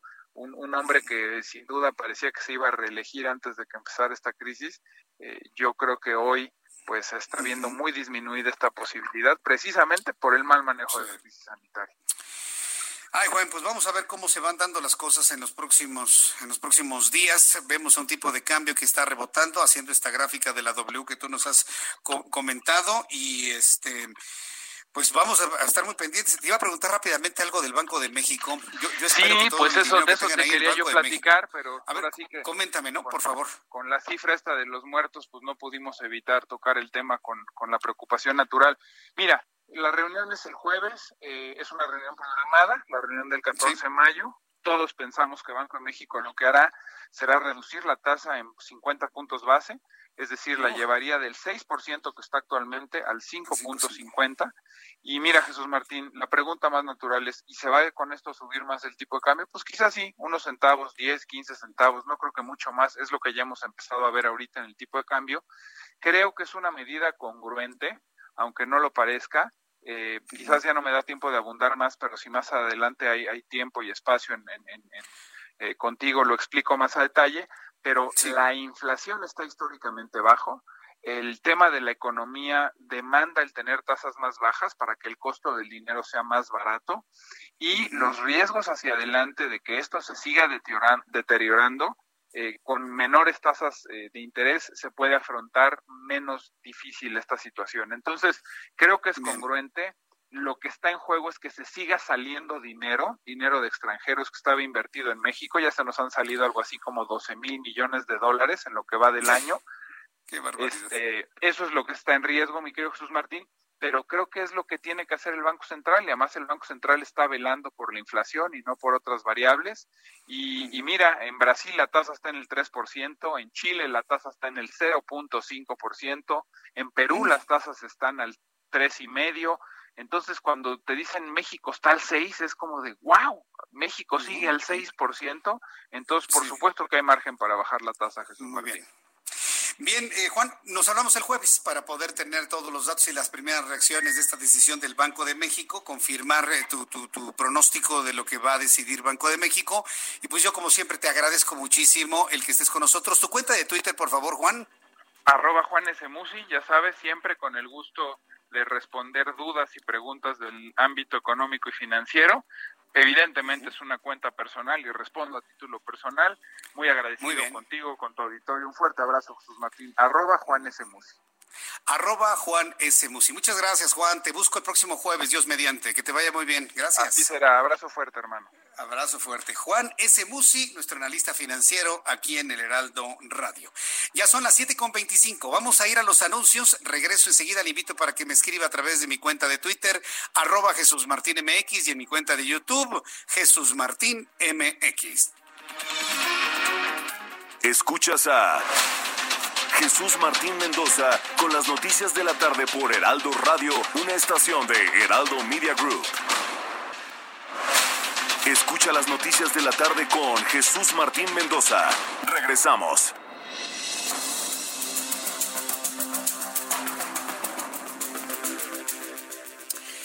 Ya son las siete y media, las 19 horas con 30 minutos, hora del centro de la República Mexicana. Escuche usted el Heraldo Radio en todo el país. Le saluda Jesús Martín Mendoza con las noticias más importantes. Bueno, se desarrolla en este momento la conferencia vespertina sobre coronavirus. En este momento hace uso de la palabra una de las integrantes, eh, enfermeras del Instituto Mexicano del Seguro Social. Eh, súbale el volumen a su radio para conocer qué es lo que están comentando a propósito de que hoy es el Día Internacional de la Enfermería. Vamos a escucharla. Ustedes tengan una mejor, una mejor atención. Entonces, pues para mí es un verdadero gusto poder decirles que con esta visión del instituto de ir creando a este capital humano eh, tenemos estas siete escuelas, perdón, siete escuelas. Una está en la Ciudad de México, una está en Nuevo León, otra en Baja California, en Hermosillo, Guadalajara, Mérida y, Ciudad Obregón. Se cuenta con, algún, con 11 cursos posttécnicos, en los cuales, pues se tiene, eh, solamente como ejemplo, se tiene lo que es terapia intensiva, salud pública, quirúrgica, en donde estamos haciendo la formación de los reemplazos, porque tenemos bien claro que todos nosotros somos de forma temporal. Tenemos que apostarle a crear cuadros de reemplazo para que puedan mejorar y, por qué no decir, y eso sería lo esperado, que sean mejores que nosotros. Entonces, pues yo la verdad es que estoy súper agradecida de poder tener ese espacio. Sin antes, antes de irme, no quiero, más bien no me quiero ir sin antes decirle a todas las coordinadoras delegacionales que están en las 35 delegaciones del Instituto Mexicano del Seguro Social, muchas gracias. Muchas gracias por su gran trabajo, por su gran esfuerzo, por no claudicar, por no desistir, porque están mañana, tarde y noche. Hemos tenido oportunidad de platicar y la verdad es que no importa si es día festivo, si es días de mayo, el día que sea, ustedes están ahí.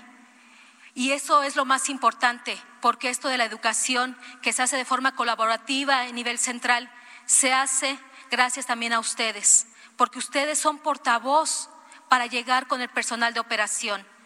Porque si nosotras somos importantes, son mucho más importantes aquellas personas que están dentro de esos espacios donde están, ya les llaman covitarios, que están ahí día a día con el equipo FP, con el calor, como sea, pero ahí están trabajando y no dejan al paciente porque es nuestra esencia. Nuestra gran esencia es el cuidado enfermero, es nuestra razón de ser, es por lo que estamos aquí. Entonces, de verdad, estimadas coordinadoras, a todas las áreas, no quiero decir nombres porque podría omitir, y eso no sería justo, porque todos lo están haciendo. Coordinadoras, jefas de enfermeras, subjefas de enfermeras, eh, jefas de piso, enfermeras especialistas, enfermeras generales, enfermeras auxiliares, todas ustedes son lo más importante. Y con esas plataformas de educación que se están haciendo o que se están retomando para poder trabajar más con ustedes de cerca, nos ha dado la oportunidad de que el personal tenga menores riesgos de contaminarse. Hay mucha información, tenemos datos muy importantes de cómo el manejo del paciente COVID, cómo evitar las lesiones en la piel que hemos visto que se están dando. Por favor, pues colegas. Estamos escuchando a una representante de enfermeras del Instituto Mexicano del Seguro Social. Un ratito le voy a decir su nombre, de quién se trata. Y pues yo creo que está haciendo un reconocimiento que me parece más que justo, justísimo, el poder hacer visibles a todas las personas que nos están cuidando y que están haciendo un trabajo verdaderamente enorme para salvar vidas en los covitarios, como ya se le conoce, en los espacios de los hospitales donde se atiende a personas con coronavirus. Bueno, son las 7.34, las 7.34, así está fluyendo la conferencia vespertina. Todavía no hay preguntas y respuestas de los pocos reporteros que van ya a estas conferencias, aunque, eh, insisto, yo creo que esta conferencia tiene mucho más interés que la que sucede en las mañanas. Era lógico. Pues, finalmente está cambiando el interés, tomando en cuenta lo que, los datos que se necesitan. Bien, eh, quiero informarle lo siguiente. Hace unos instantes, mientras platicaba con Juan Musi, el Consejo de Salubridad General ¿sí? que es esta entidad en donde se reúnen todas las eh, secretarías de Estado que tienen que ver con, con la salud y que encabeza el presidente de la República. Me queda clarísimo que es una decisión unilateral de López Obrador, clarísimo me queda. Está enviando un mensaje vía Twitter que va en el siguiente sentido. Va en el siguiente sentido. El Consejo de Salubridad General en su tercera reunión de la sesión permanente aprobó cuatro acuerdos para el levantamiento progresivo de las medidas de contención frente al COVID-19. De entrada, el primer mensaje me parece que es una profunda irresponsabilidad cuando los propios gobernadores le están diciendo a López Obrador que no hay condiciones para regresar a la normalidad. Entonces, aquí vamos a necesitar más gobernadores que de manera soberana y libre tomen sus decisiones. ¿eh? Entonces, el Consejo de Salubridad ya está anunciando cuatro acuerdos para el levantamiento progresivo de las medidas de contención frente al COVID-19. Uno, se incorporan a la lista de actividades esenciales la construcción, la minería y la fabricación de equipo de transporte. Pobres trabajadores que se van a enfrentar a los contagios. Pero bueno, finalmente ya se incluyó la fabricación de equipo de transporte, la minería y la construcción.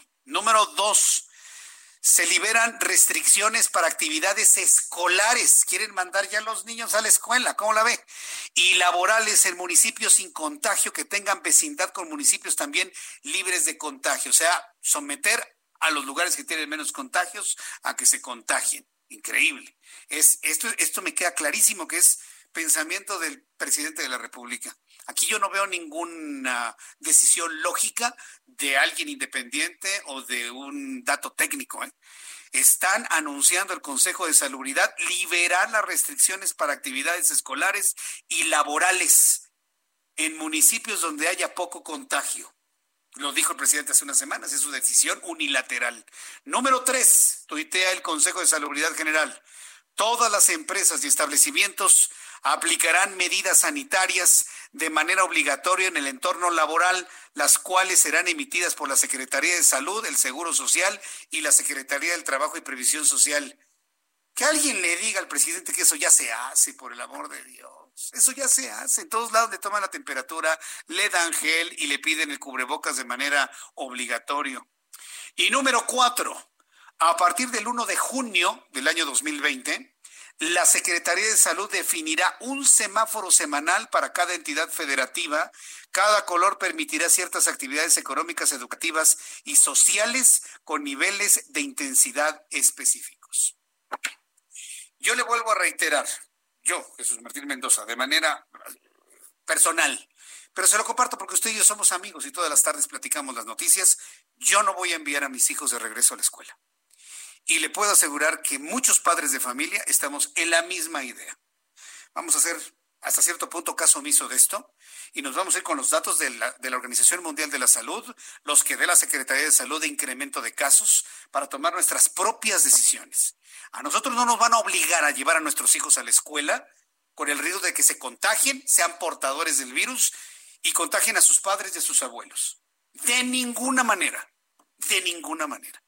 Y yo estoy seguro que cada vez más gobernadores van a empezar a decir, aquí no hay condiciones para regresar a clases, como ya sucede con, a ver, vamos a ver si me acuerdo, Baja California Sur, Michoacán, Jalisco, Coahuila, Nuevo León, Guerrero, eh, Puebla, ¿y quién me falta Orlando?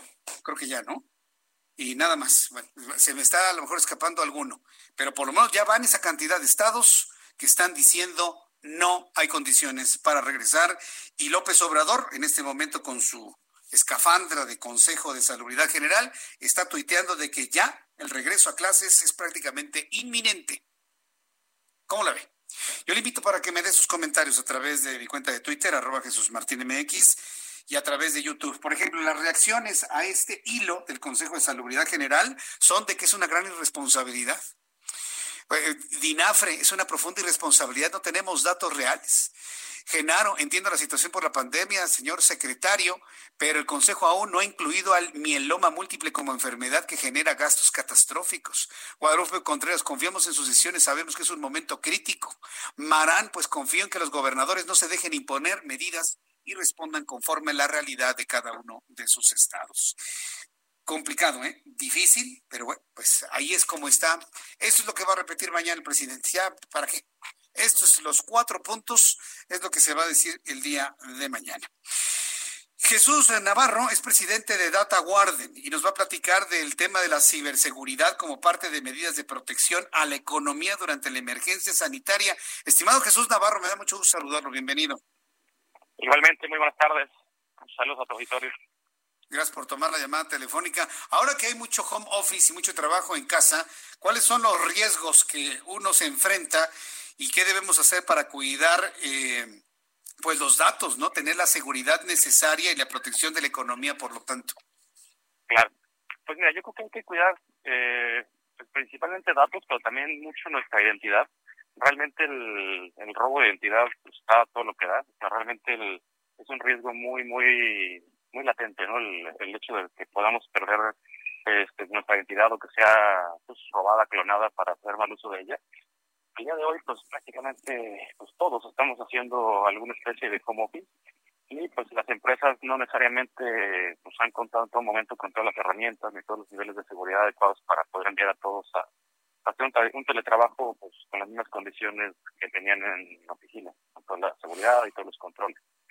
Entonces, pues digo, así como hoy en día, pues empresarios, este, profesionistas o cualquier persona este, laboralmente activa, pues se ha puesto creativo para mantenerse vigente, activo en, este, en esta pandemia, pues también la gente pues malintencionada está muy activa, ¿no? Todos los hackers, toda la gente dedicada a toda la estafa y y robo electrónico pues también se han puesto muy creativos y, y este tipo de, pues, de situaciones o pandemias pues son el, ambiente ideal no para que ellos eh, pues hagan de las suyas. Realmente pues, hay muchísima proliferación de, pues, de mensajes falsos apócrifos. Eh, hay muchos eh, intentos de suplantación de identidad. O sea hay n cantidad de ataques al día de hoy que están tomando pues ventaja de toda la desinformación que hay al día de hoy en el caso alrededor del covid ¿no? Eh, hemos identificado una gran cantidad de páginas falsas, por ejemplo, tratando de proveer ciertos ganchos de información con los usuarios que no tienen otra intención más que pues, infectar a lo mejor el dispositivo del usuario, de tal manera que pueden obtener datos del usuario o tomar control del dispositivo o bien robarle su identidad. Y eso pues con tal intención de monetizar ese, ese ataque. Pero realmente yo recomendaría que tanto a nivel personal como a nivel laboral pues tomen todas las precauciones posibles. Es, un tema muy caliente ahorita, realmente ha disparado muchísimo la actividad ilegal.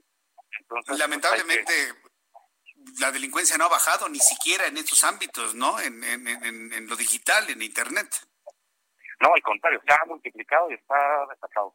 Entonces, pues sí, es momento de ser pues mucho más este, cuidadosos, ser mucho más escépticos cuando nos llega algún mensaje o alguna cuestión que normalmente no nos llegaba mensaje por correo, este, ser muy cuidadoso con las recomendaciones que nos envían muchas veces. Oye, revisa esta liga, mira, aquí están este, informando de cierto tipo de, datos alrededor de la pandemia, etcétera. Yo les recomendaría que sean muy, muy escépticos, muy cuidadosos, este, verifiquen mucho sus fuentes de información y de preferencia que sean fuentes conocidas, fuentes válidas. O sea, realmente no necesitamos listos para conseguir información alrededor de la pandemia, entonces todo aquello que suene muy bonito, demasiado innovador, con datos muy, muy rebuscados, seguramente es un tema de algún fraude, entonces bien, cuidadosos. Correcto. Bueno, pues compártanos, por favor, eh, Jesús, algún forma de contacto redes sociales o de página de internet para que las personas interesadas en esto, bueno, pues sepan de qué manera pueden protegerse mientras están haciendo sus trabajos, su home office y manejan datos delicados a través de la web. Eh, ¿Cómo nos contactamos con ustedes?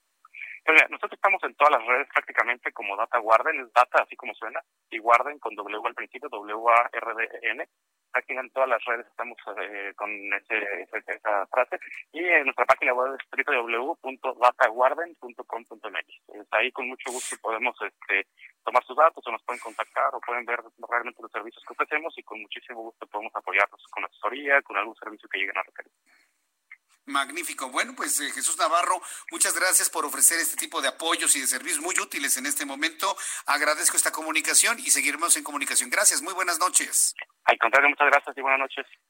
Hasta luego, que le vaya muy bien. Es eh, Jesús Navarro, él es el presidente de DataGuarden, www.dataguarden.com y en las redes sociales, búsquelo así en Twitter, DataGuarden, en Facebook, DataGuarden, y ya los encontrará. Y ahí les puede preguntar de qué manera puede proteger pues lo más valioso que seguramente tiene usted, que es su información, es, es valiosísima. Entonces, yo sí le invito para que lo revise y lo tome en cuenta. Son las 7.44, las 7.45 ya en este momento. En 15 minutos eh, serán las 8 de la noche. Quiero informar a las personas que se acaban de unir a nuestro programa de noticias. Me están preguntando que, que, cuántos muertos hubo, que por qué están diciendo que 353. Es que ayer, a ver, ayer se reportaron 3.573 fallecidos por COVID-19 en México. Hoy el dato está en 3.926. Entiendo que es un dato que no, en la conferencia vespertina, no se ha tomado en cuenta ni se ha analizado a profundidad. Pero lo vamos a analizar usted y yo.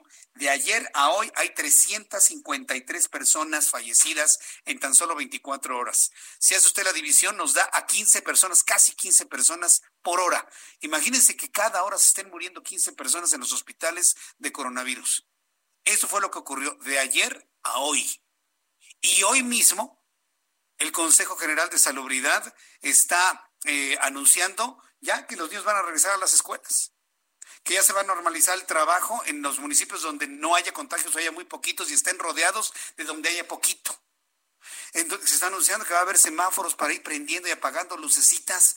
¿Eso para qué lo necesitamos? Se necesita sentido común. Entendemos la parte de la urgencia de reactivar la economía en México. Eso lo podemos entender y no hay vuelta de hoja. Pero arriesgando a la gente, arriesgando a trabajadores de la construcción, arriesgando a trabajadores mineros, arriesgando todo tipo de trabajadores y a los alumnos y a los niños en las escuelas. Por eso hoy tenemos una gran cantidad de estados que están diciendo no hay condiciones y no regresamos a clases. Esto va a estar muy interesante durante las próximas horas, no me queda la menor duda. Y estos cuatro datos que le di hace unos instantes del Consejo de Salubridad General será lo que repetirá mañana temprano seguramente el presidente de la República. Preocupante sin duda, pero no perdamos de vista la información que se está generando todos los días y que le proporcionamos aquí en el Heraldo Media Group. Tengo comunicación con nuestro compañero Misael Zavala, reportero del Heraldo Media Group.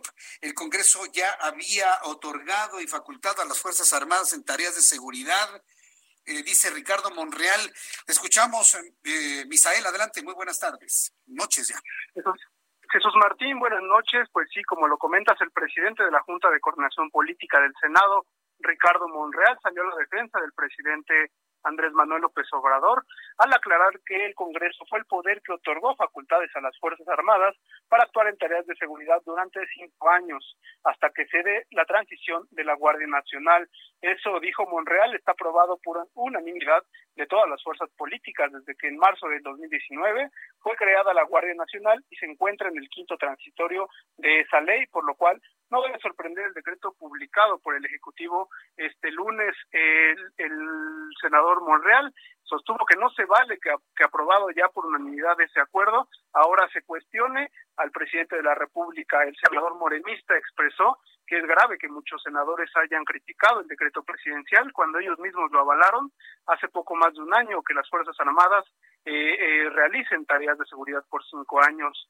En Monreal Ávila aclaró que si bien el Ejército y la Marina presentan auxilio a la seguridad pública, hay vigilancia por parte del Poder Legislativo para que no se violenten los derechos humanos y se actúe conforme a la ley. También dijo el líder de, de, la bancada de Morena en el Senado que es importante aclarar que no se trata de un acuerdo que otorgue facultades extraordinarias de seguridad pública a las Fuerzas Armadas, sino eh, solamente en cuanto ya se instale bien la Guardia Nacional, es decir, en este periodo de cinco años, Jesús Martín. Y también, por último, hoy el Congreso, eh, la Comisión Permanente del Congreso de la Unión, eh, mañana aprobará una sesión virtual para, eh, digamos, eh, ver si hay posibilidades de sesionar en las próximas semanas, Jesús Martín. Bien, pues muchas gracias por esta información y esta reacción del senador Ricardo Monreal. Gracias por esto, Misael Zavala. Muy buenas tardes, buenas noches. Buenas noches, Jesús Martín. Ah, hasta luego, que te ve muy bien. Bueno, ayer le informamos y esa fue noticia, esa fue noticia de que ayer el presidente de la República firmó un decreto, un decreto en el cual habilita tanto a, a las Fuerzas Armadas de nuestro país y a la Guardia Nacional de apoyar a las policías debido a que los índices de delincuencia, de violencia, de asesinatos, de feminicidios no disminuyen en México. Y en algunos casos hasta se han incrementado si tomamos en cuenta la violencia intrafamiliar. Ayer nos explicaba Gerardo Rodríguez que este decreto lo que busca es brindar apoyo a las policías locales y en caso de la inoperancia o inexistencia de una policía local, entonces las Fuerzas Armadas tomarían el control de la seguridad en este lugar.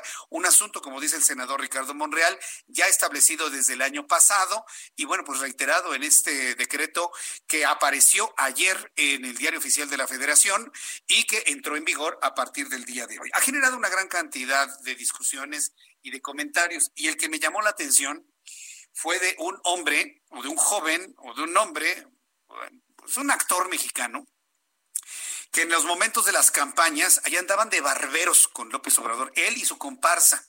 Y me refiero al señor Diego Luna, Dieguito Luna. ¿Se acuerda de, Diego Luna, no? Que yo lo recuerdo en una, en, algunas películas y hay quienes lo recuerdan como narco en una serie de narcos y hablando de narcos. Bueno, es un caso eh, mediático, mediático, pero pues sí muestra evidentemente la decepción de aquellos que barbearon y que aseguraban que López Obrador era la, era la, octava maravilla, y bueno, pues ahora con la crítica. Describe en su cuenta de Twitter el señor Dieguito Luna, la, Diego Luna, la militarización de un país es una noticia aterradora. La seguridad pública no es tema de nuestro ejército o de la Marina, escribe Diego Luna. A ver, ¿para qué lo andas apoyando ese señor entonces? Hombre, te lo dijimos. Me duele decir que te lo dijimos, Diego, pero te lo dijimos. Y ahora pues está, es de los principales críticos de la presente administración y no es así. ¿eh? Entendemos que las Fuerzas Armadas van a apoyar a las fuerzas policíacas a donde lo solicite previa solicitud de un gobernador o de un presidente municipal. Me da mucho gusto saludar a Roberto San Germain, mi querido Roberto, con toda la información deportiva. Me da gusto saludarte. Bienvenido. Muy buenas noches, Roberto. Buenas noches, mi querido Jesús Martín. ¿Cómo estás? Qué bueno, qué buen martes estás pasando. Ya estoy escuchando algunas de tus notas, pero la nota que me llamó la atención el día de hoy para comentártela fue lo de Sebastián Vettel, que va a dejar a la escudería Ferrari al terminar esta campaña de la Fórmula 1. Simplemente ni siquiera se ha corrido, pero ya no va a haber renovación. Así lo dejó el señor Binotto, que es el mandamás de Ferrari, que llega a un acuerdo bilateral en donde ya no va a correr para el 2021 Sebastián Vettel, así que hay un asiento libre y todo tiene que ver por la reducción de su salario. Sebastián Vettel ganaba 36 millones de dólares anuales y firmaba contratos por tres años.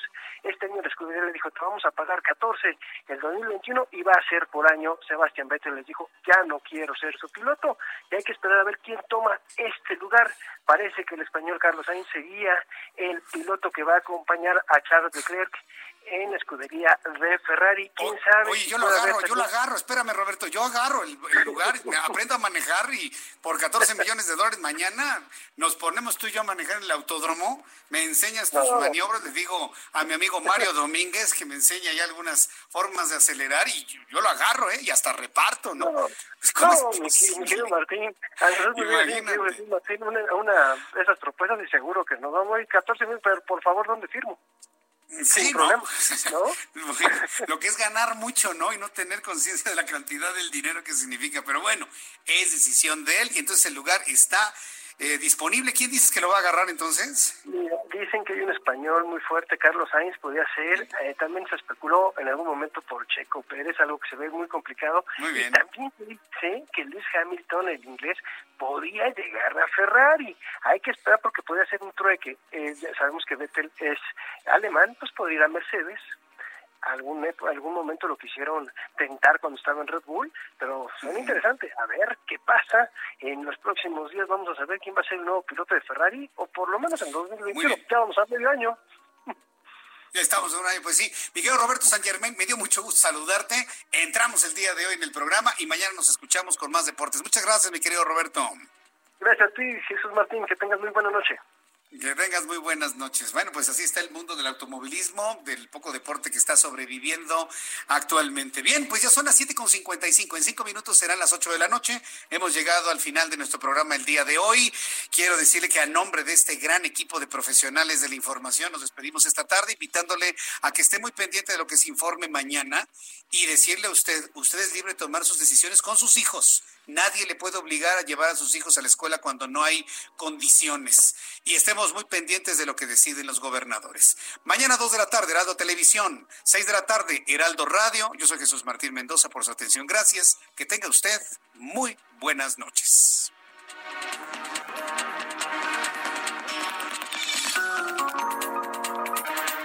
Esto fue Las Noticias de la Tarde con Jesús Martín Mendoza. When you make decisions for your company, you look for the no-brainers. And if you have a lot of mailing to do, stamps.com is the ultimate no-brainer. It streamlines your processes to make your business more efficient, which makes you less busy. Mail checks, invoices, legal documents, and everything you need to keep your business running with stamps.com. Seamlessly connect with every major marketplace and shopping cart. Schedule package pickups and see your cheapest and fastest shipping options from different carriers with rates up to 89% off USPS and UPS rates. And with the stamps.com mobile app, you can take care of mailing and shipping wherever you are. Make the same no-brainer decision as over 1 million other businesses with stamps.com. Sign up with code program for a 4-week trial plus free postage and a free digital scale. No long-term commitments or contracts. That's stamps.com. Code program.